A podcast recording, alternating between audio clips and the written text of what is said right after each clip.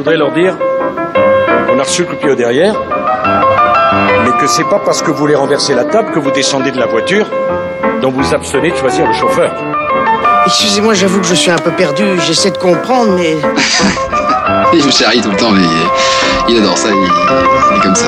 Je t'expliquerai. Il ne faut pas raconter non plus des, des carabistouilles à nos concitoyens. Hein. C'est déjà un peu dépassé, hein Vous auriez dû dire câblé. Bonjour à tous, bienvenue dans Carabistouille, l'émission qui ne va pas enfourcher le tigre ce midi mais qui va en descendre, puisqu'au programme aujourd'hui la fête de la musique censée avoir lieu dimanche, une fête maintenue selon les mots du ministre Franck Riester mais quelque peu transformée on s'en doute. D'habitude on va dans un bar, on s'installe, on sort le violon, la guitare, les cymbales, pourquoi pas et hop on joue. Bon bah là ça va être un peu différent cette année, mais ça restera la fête de la musique. Bah oui parce que depuis 1982 cette célébration nationale est devenue très populaire, alors on va tenter modestement de comprendre pourquoi la musique est si importante, pourquoi Charline Vanhoenacker l'appelle comme l'humour le lubrifiant social. Et avec moi une toute belle équipe ce midi, d'abord celui qui aurait pu être un excellent musicien, quel dommage, seulement il aurait fallu que la totalité de l'humanité soit dépourvue d'oreilles, et ça c'est pas gagné. Liam Hazard, bonjour, comment va-t-il? Salut les petits loups, aujourd'hui pour la fête de la musique, je fais un lien avec l'actu en parlant chanson engagée. Si elle était un instrument de musique, elle émettrait un son très aigu, strident, à chaque fois qu'un homme ferait une blague sexiste. Et je peux vous dire qu'au moins une personne sur cette terre n'aurait plus d'oreilles depuis longtemps, c'est Jean-Marie Bigard.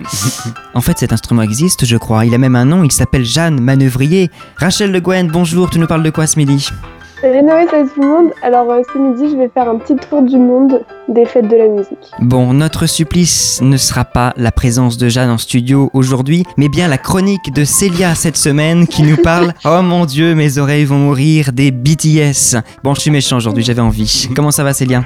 Ça va très bien. Allez, une toute belle équipe pour vous accompagner jusqu'à midi et demi. Carabistouille, c'est parti.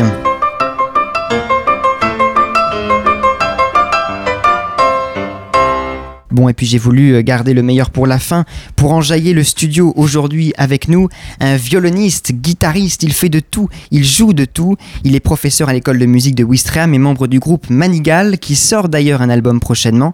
Stéphane Devino est avec nous, bonjour. Bonjour. Merci d'avoir accepté de passer cette demi-heure euh, avec nous. un plaisir. Comment ça va? Comment est-ce que tu as vécu le, le confinement? Comment vis-tu le déconfinement personnellement et puis en tant qu'artiste aussi? Alors personnellement, c'est un peu comme tout le monde. Le début est difficile et puis une fois qu'on est rentrer dedans, c'est plutôt pas mal. Et d'en sortir, c'est très difficile aussi. Et une fois qu'on en est sorti, on, est quand même un peu mieux. Ça donne l'occasion de tester, de, faire plein de choses différentes qu'on n'a pas fait jusqu'ici. J'imagine que ça t'inspire quand même cette euh, musicalement, cette euh, artistiquement cette période. Ça m'inspire pas euh, artistiquement, je dirais, ça m'inspire dans la vie, voilà, dans ma vie de tous les jours. j'ai fait, comme beaucoup de gens, j'ai fait du jardin, j'ai fait du pain, j'ai fait des conneries comme ça, et j'ai même fait un violon d'ailleurs, tiens. Oui, je l'ai vu. Tu l'as vu, ouais. Et non, c'est inspirant la mesure où, où ça repose les choses, on se calme tous, on sort du monde du travail, on sort de tout ça. Ça fait du bien, ça, de sortir de, de toutes les contraintes euh, sociales. Euh, ça fait, ça fait une pause en fait, c'est plutôt apaisant en fait.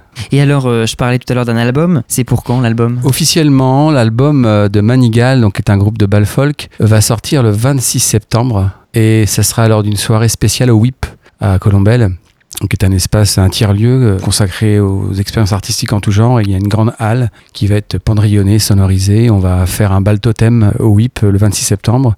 Ce sera la sortie de l'album, donc on va essayer d'inviter des quelques copains, puis de faire une formule euh, visuelle euh, qu'on a déjà fait une fois ou deux, qui s'appelle le bal totem. Donc on est vraiment au centre des gens. En fait, on, joue au milieu et les gens dansent autour. C'est plutôt agréable en fait. Et alors, ce sera quelle sorte de musique justement? De la musique traditionnelle, la musique dansante C'est la musique traditionnelle qui se danse. Donc c'est souvent des airs du Grand Ouest, Normandie, des airs du centre de la France, des airs du Poitou, un peu de Bretagne. C'est assez généraliste, disons, mais il y a quand même deux Normands dans le groupe. Enfin, il y a un Malgache, une Normande et un Vendéen. Donc on est, on est trois et on a chacun un répertoire en fait de musiciens traditionnels. Donc il y aura des danses euh, vendéennes, des danses normandes, puis d'autres un peu, euh, d'autres danses quoi. Et même des danses qu'on a inventées. On va essayer des trucs. Comment est-ce que tu as commencé à jouer de la musique? Ça vient d'où cette passion? Parce que les auditeurs ne le savent pas, mais on t'a demandé de venir avec un instrument. Tu es venu avec un violon, mais euh, tu inventes, tu en as parlé aussi des instruments, avec des ustensiles de cuisine notamment. Euh, La musique, c'est pour toi au-delà de la passion, c'est un art plastique même, technique.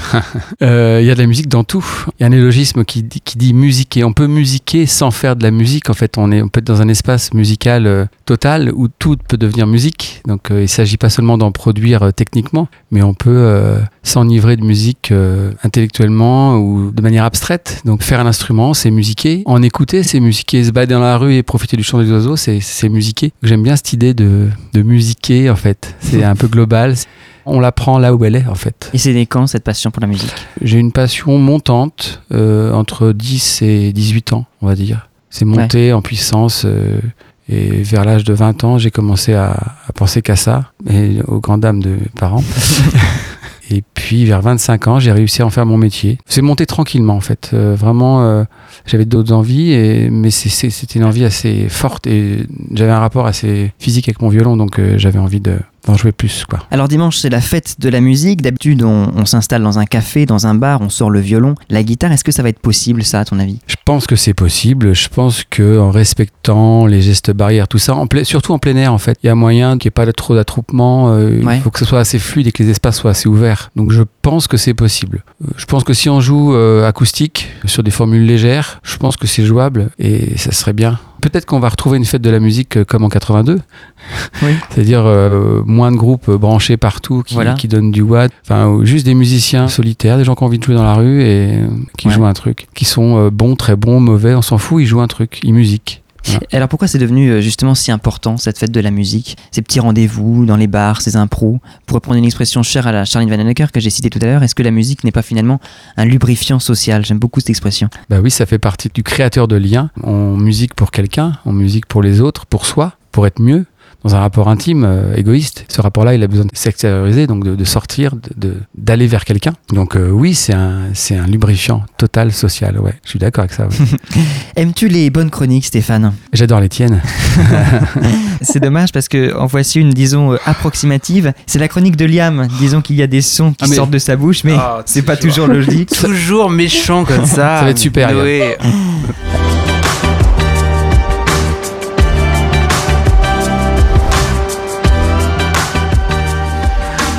Un jour, je vais prendre ma revanche sur toi, tu vas pas le voir venir.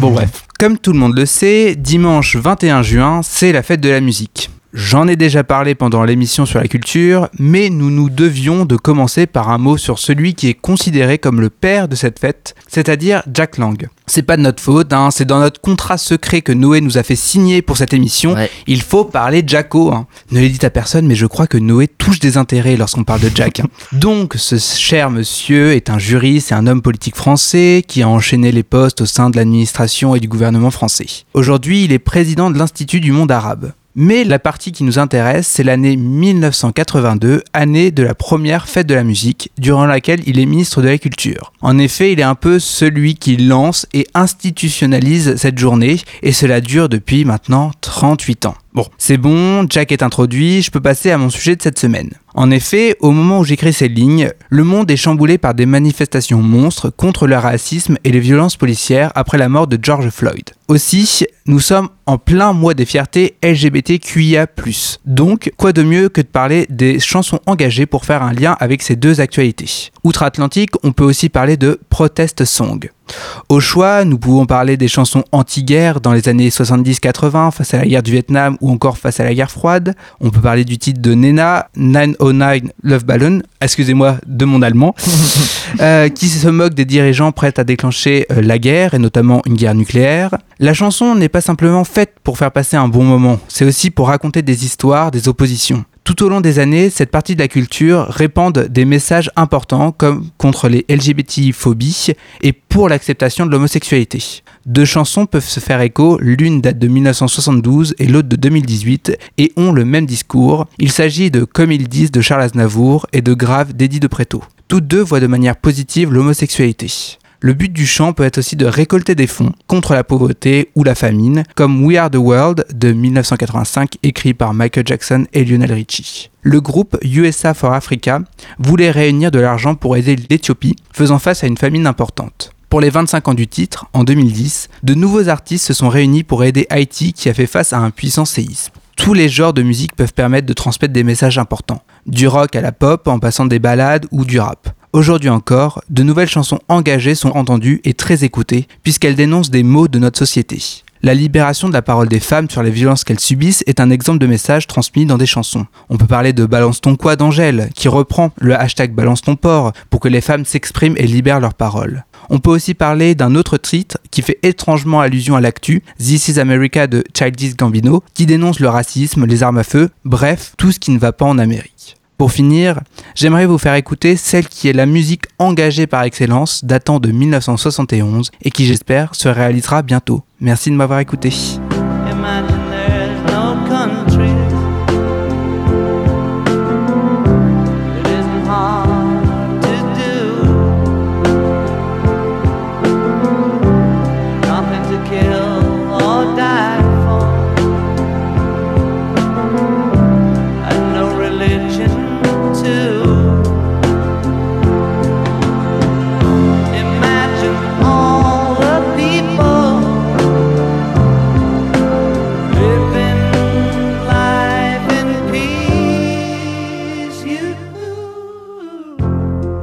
Merci Liam, on revient avec notre invité Stéphane Devino, avec qui nous parlons musique depuis tout à l'heure. Euh, La musique qui nous aura accompagnés durant ces moments difficiles, durant le confinement. La culture a été très présente, et la musique notamment. Euh, C'est ce qui nous a divertis au sens de nous détourner de nos angoisses. Pourquoi la musique a été si importante? Est-ce que c'est parce qu'elle nous déconnectait les uns des autres? Elle nous connectait, pardon, les uns aux autres, dans cette période marquée par la distance? Euh, oui, on l'a vu, euh, on l'a vu sur les réseaux sociaux. Là, il y a eu beaucoup de. de- Bah, C'est ce que j'allais dire, il y a notamment des concerts virtuels qui étaient organisés, les Ouais. Rolling Stones, on a vu Lady Ouais. Gaga. Alors ça, ça m'a un peu euh, attristé plutôt. Je sais pas. Ah bon?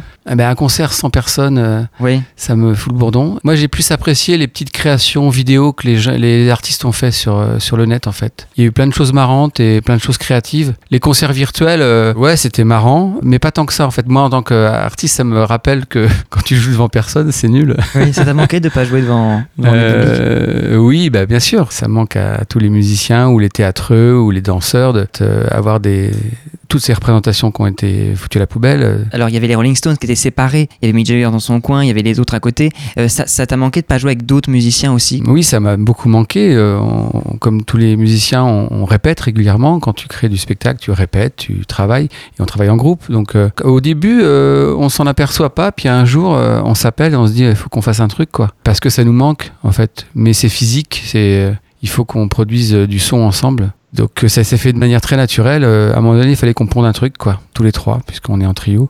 Voilà, c'est un manque physique en fait. C'est plus euh, physique qu'intellectuel finalement. Alors toi tu as longtemps joué euh, particulièrement ce qu'on appelle de la musique traditionnelle, d'ailleurs euh, le nouvel album de Manigal en est. C'est cette musique qu'on aime bien, notamment dans la fête de la musique, lors de, de festivals. Pourquoi elle est toujours aussi présente, cette musique, aussi appréciée, alors que finalement on l'entend pas tant que ça à la radio, cette musique, elle n'est pas si promue que ça, pourquoi est-ce qu'elle est toujours importante? Bah, la radio est un média qui, qui diffuse des musiques pop, mais c'est une certaine catégorie de musique populaire. Ouais. Et la, la musique traditionnelle est une musique populaire qui est moins diffusée dans certains canaux euh, médiatiques. Euh, bah, c'est une musique qui est plus sauvage, qui a ses réseaux de, de diffusion et euh, notamment euh, donc les concerts, mais aussi beaucoup les balles folk en fait euh, en France ou même en Allemagne ou en Italie. C'est une musique qui est restée euh, assez euh, inféodée à, à des actes, c'est-à-dire que enfin c'est une musique qui sert à quelque chose. Oui. Voilà, on va jouer nous en balle folk pour faire danser des gens. Donc il y a l'intérêt musical, puis il y a l'intérêt de faire danser des gens. Oui c'est ça, il y a une question de partage aussi de, Voilà, avec le public, et puis en même temps euh, ça invite à l'improvisation cette musique aussi. ça invite à l'improvisation. Puis je te dis, c'est une musique qui est restée assez fonctionnelle. Et donc du coup, il nous faut des gens de face de nous qui dansent et qui nous disent oui, oui, oui, ok. C'est comme ça que le rythme Ouais. est, est pour la danse. Donc continuez. Plus on va bien jouer, mieux ils vont danser. C'est une espèce de partage total où euh, les danseurs font partie de la troupe quelque part. Et donc c'est une musique qui est, euh, bah, qui est populaire au sens euh, de tradition orale, c'est-à-dire que maintenant tout est un peu écrit. hein. tout le monde a essayé d'écrire plein de trucs, mais il y a encore des choses en musique traditionnelle qui qui sont pas transcriptibles sur le papier. Alors en mars dernier, le ministère de la Culture annonçait un plan d'aide de 22 millions d'euros pour le secteur culturel, touché en plein fouet par le et les restrictions sanitaires. Et puis récemment, le président a annoncé un plan d'aide de 2 milliards d'euros. En face, 8 milliards d'euros ont été accordés au secteur automobile, 7 milliards à Air France. C'est mal vu de dépenser des milliards pour la culture Ah non, non, non. Alors euh, pourquoi, euh, pourquoi si peu d'argent? Alors, je pense que c'est une idée reçue, euh, éc- économiquement moins développant et porteur que d'autres secteurs. On, on le sait, on le redit pas assez. La culture crée de la richesse, et ça crée énormément de richesse, du lien. Et le lien, c'est de la solidité sociale, c'est de la cohérence sociale. Une société qui, qui a su créer du lien, quoi. Parce qu'il y a finalement de la création aussi. On a vu, enfin, tu parlais tout à l'heure des jeunes qui créent sur les réseaux sociaux. Est-ce que ça t'inquiète? Ou est-ce que l'esprit créatif qui peut s'être dégagé de, de ce confinement euh, Tous les effets pervers euh, sociaux contribuent toujours à parce que on, nous, on va toujours se démerder pour créer, on en a besoin physiquement. Euh, on va toujours trouver les moyens de le faire, même si on n'a pas de moyens. Après, si on nous en donne, c'est mieux. Quoi qu'il arrive, on, trouvera des solutions pour créer. Bon, ça a donné l'occasion de se servir des outils Internet pour tout le monde. Peut-être qu'on les réutilisera, peut-être que ça va créer une dynamique euh, d'utilisation. Là, on va avoir besoin de rapports humains. euh, ça va être, euh, on va avoir besoin de se toucher là parce que on n'en peut plus quoi. C'est le moment de monter le son. La fête de la musique ne sera pas samedi cette année, mais un dimanche. Alors je propose de remplacer Saturday par Sunday dans la chanson qui va suivre. Saturday Nights Alright d'Elton John avec mon bel accent anglais. Vous écoutez Carabistouille.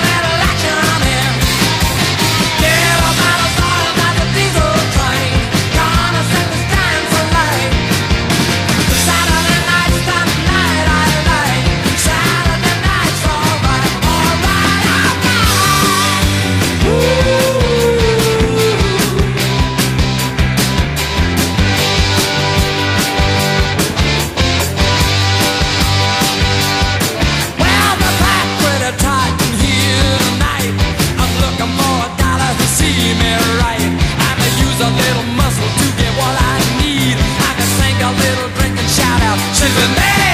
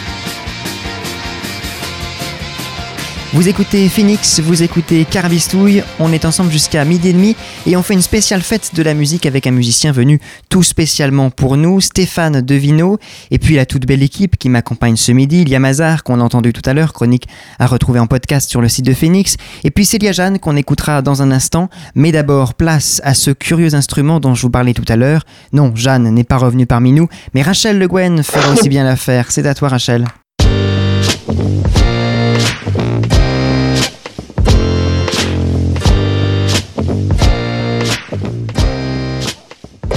Ah, la fête de la musique. Que de bons souvenirs. En grandissant, je suis passée des musiciens solos ou des petits groupes qui se produisaient au coin des rues, le tout dans une ambiance familiale, estivale et joyeuse de mon enfance, au sound system du boulevard du Maréchal Leclerc et ses machines à bulles de l'an dernier. Je souhaitais voyager un peu cette année, vous emmener passer cette fête de la musique hors de nos frontières. En France, la fête de la musique est donc plutôt très ancrée dans notre culture. Elle a été instaurée en 1982 par Jack Lang, alors ministre de la Culture. Je leur dis en petite piqûre de rappel pour Noé. C'est toujours bien.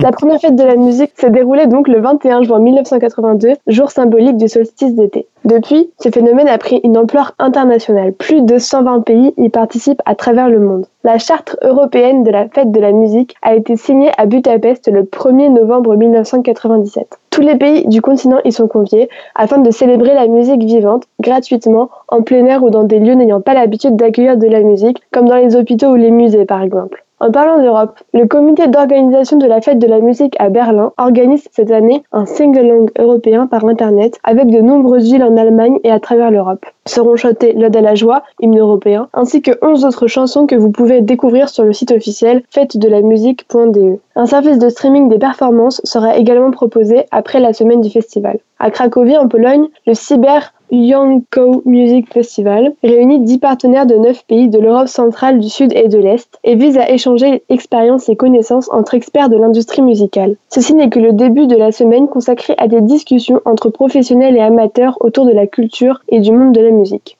Partons maintenant en Argentine, où le Make Music est un événement qui se produit également en Australie, en Chine, aux États-Unis, en Italie, au Nigeria et en France. Des associations de musiciens, de fabricants d'instruments ainsi que l'UNESCO sont à l'origine de ce projet qui s'est donc étendu hors de l'Amérique latine. Ce partage, ce travail mutuel, ça fait réfléchir, vous ne trouvez pas? Quand on est vraiment motivé, nous pouvons donc nous associer autour d'un projet commun. Je ne dis pas que la coopération autour d'un jour ou d'une semaine pour célébrer la musique et la coopération des dirigeants de la scène internationale sont comparables, loin de là. Cependant, si on observe l'effet historique, la musique a toujours fait partie du paysage. Les Amérindiens chantaient et dansaient pour faire tomber la pluie, les esclaves africains-américains ont chanté leur douleur et leur courage, certains rappeurs contemporains disent dans leurs textes avoir été sauvés d'un futur incertain par le rap, et même dans Friends, Chandler et Joey, deux icônes de la pop culture, séparés, pensent l'un à l'autre sur fond de All By Myself de Eric Carmen. La musique nous lie et nous relie. Certains possèdent un talent incroyable pour cet art, d'autres un talent tout court, dont d'autres aucun talent du tout, mais en tout cas,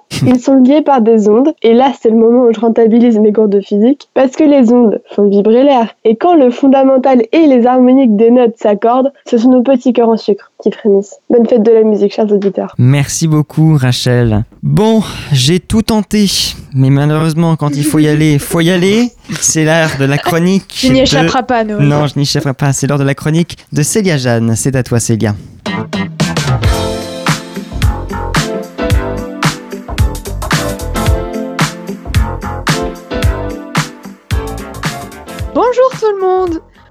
Plutôt devrais-je dire Annyeonghaseyo Bon, pour tous ceux qui sont pas polyglottes, Annyeonghaseyo veut dire bonjour en coréen. Mais pourquoi est-ce que tout à coup je me mets à parler cette langue que je ne maîtrise que très peu? Eh bien parce qu'aujourd'hui, en l'honneur de la fête de la musique, j'ai envie de vous présenter mon groupe préféré qui est sud-coréen. Vous avez peut-être déjà entendu parler de BTS, mais connaissez-vous vraiment ce groupe merveilleux? Bon, promis, je vais essayer de pas trop fangirler dans cette chronique. BTS ou Bangtan Sonyeondan est un groupe masculin de K-pop qui a débuté le 13 juin 2013 dans l'agence Big Hit Entertainment. Le groupe est composé de 7 membres RM, Jin, Suga, J-Hope, Jimin, V et Jungkook. Ils ont débuté avec l'album Too Cool for School et la chanson titre No More Dream. Leur style était d'abord le hip-hop, mais maintenant ils touchent à tous les genres. Ainsi, aujourd'hui, on retrouve aussi bien dans leur musique du hip-hop, de la pop avec DNA ou Boy With Love, des ballades avec The Truth Untold, ou bien encore des chansons qui donnent envie de danser avec On ou Idol. Et oui, il y en a pour tous les goûts. Le groupe venant d'une petite agence, leur succès n'a pas été immédiat et ils n'avaient pas énormément de moyens à leur début. Mais ils ont par la suite réussi à se faire connaître grâce à leurs prochaines chansons. Ils ont reçu de très nombreuses récompenses dans des émissions musicales sud-coréennes, mais aussi aux Billboard Music Awards. Ils ont d'ailleurs été nominés aux Grammys en 2019 et ont des disques d'or dans plusieurs pays, dont la France, grâce à leur album sorti en février de cette année, Map of the Soul 7. Bon, maintenant parlons très rapidement des membres du groupe. Ils sont tous originaires de Corée du Sud. Le leader, RM, de son vrai nom Kim Namjoon, est né le 12 septembre 1994 à Goyang. Il est rappeur principal et compositeur. Il a écrit énormément de chansons pour le groupe qui ont toutes été des succès. Il a également sorti deux mixtapes en 2015 et en 2018. Jin, ou Kim Sok-jin, du haut de ses 27 ans, est le membre le plus âgé du groupe. Il est né le 4 décembre 1992 à Anyang, Guangchon. Il est l'un des quatre chanteurs principaux du groupe. Suga, de son vrai nom Min est né le 9 mars 1993 à Daegu. Comme RM, il est rappeur et compositeur et a lui aussi sorti deux mixtapes sous le pseudonyme de D, la première en 2016 et la deuxième il y a tout juste quelques semaines. Jung Ho Sok, de son nom de scène J-Hope, est né le 18 février 1994 à Gwangju. Il est le danseur principal du groupe, mais également rappeur. Il a d'ailleurs participé à la création de plusieurs des chorégraphies du groupe et a lui aussi sorti une mixtape en 2018. Park Jimin est né le 13 octobre 1995 à Busan. Il est l'un des chanteurs et danseurs principaux du groupe. Vi, de son vrai nom Kim Tae-young, est né le 30 décembre 1995 à Daegu. Il est également l'un des chanteurs principaux du groupe. Et enfin, John Jungkook, né le 1er septembre 1997 à Busan, est le plus jeune du groupe. Il fait lui aussi partie des chanteurs et danseurs principaux de BTS. Vous l'aurez remarqué, chaque membre a plusieurs rôles au sein du groupe. C'est d'ailleurs le cas dans la grande majorité des groupes de K-pop. Aujourd'hui, BTS est le groupe de K-pop le plus connu et qui compte le plus de fans à travers le monde. Le clip de leur chanson DNA a d'ailleurs récemment dépassé le milliard de vues sur YouTube. C'est le premier groupe masculin de K-pop à franchir ce cap. Grâce à leur musique, ils ont réussi à étendre la culture coréenne à travers le monde. Ils ont même reçu une médaille de l'Ordre du mérite culturel par le président sud-coréen Moon Jae-in. Rien que ça. Mais cela est loin d'être leur seul exploit. Ils ont également fait un discours à l'ONU dans le cadre de leur campagne avec l'UNICEF et il y a quelques jours, ils sont apparus sur le live YouTube Dear Class of 2020 où l'on pouvait retrouver de très nombreuses célébrités dont entre autres Taylor Swift, Billie Eilish ou encore le couple Obama. Leurs chansons sont souvent très engagées et comportent de nombreux messages comme l'importance de l'amour-propre ou encore de la liberté et de l'égalité. D'ailleurs, ils ont fait un don de 1 million de dollars au mouvement Black Lives Matter. Je pourrais continuer à vous parler d'eux pendant des heures, mais on me dit dans l'oreillette que cette chronique est déjà beaucoup trop longue. Alors pour finir, je vous conseille fortement d'écouter leurs chansons qui sont absolument géniales et pleines de sens, ainsi que l'album de notre cher invité Stéphane Devino qui sort très bientôt. Oh, c'est gentil. Merci beaucoup Célia. On est avec effectivement Stéphane Devino ce midi à l'occasion de la fête de la musique un peu remaniée qui se tiendra normalement dimanche si tout se passe bien. On enregistre, alors on n'est pas sûr que ce soit vraiment le cas, mais bon, on va quand même y aller. On croise les doigts. C'est ça, on croise les doigts. Stéphane, tu es musicien et puis je le rappelle, tu es aussi professeur de musique à l'école euh, de musique de Ouistreham.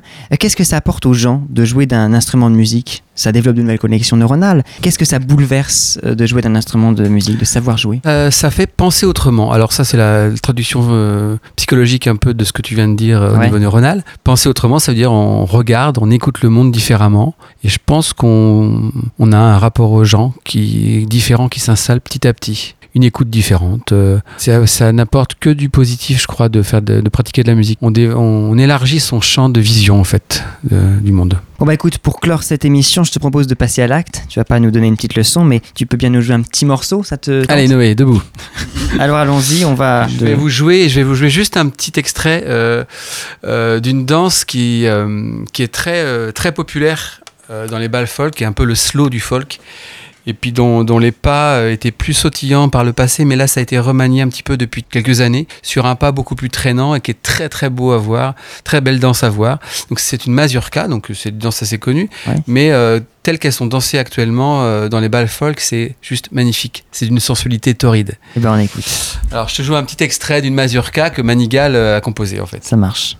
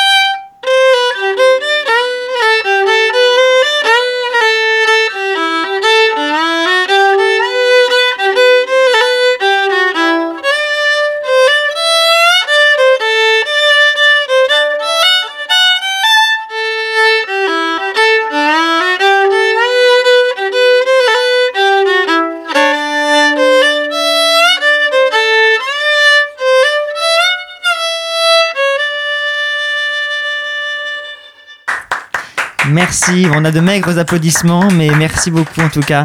C'était très très beau. Merci. Merci de m'avoir invité, c'était très agréable. Bah, merci d'avoir Voilà. passé cette demi-heure avec nous. C'était un peu plus de demi-heure. Merci beaucoup. Merci les amis d'avoir été avec nous. Merci Gam, euh, merci Célia, merci Rachel. Euh, on se retrouve euh, la semaine prochaine pour, en direct pour notre dernière, toute dernière émission. Merci à tous. Je vous souhaite une très belle après-midi sur Radio Phoenix.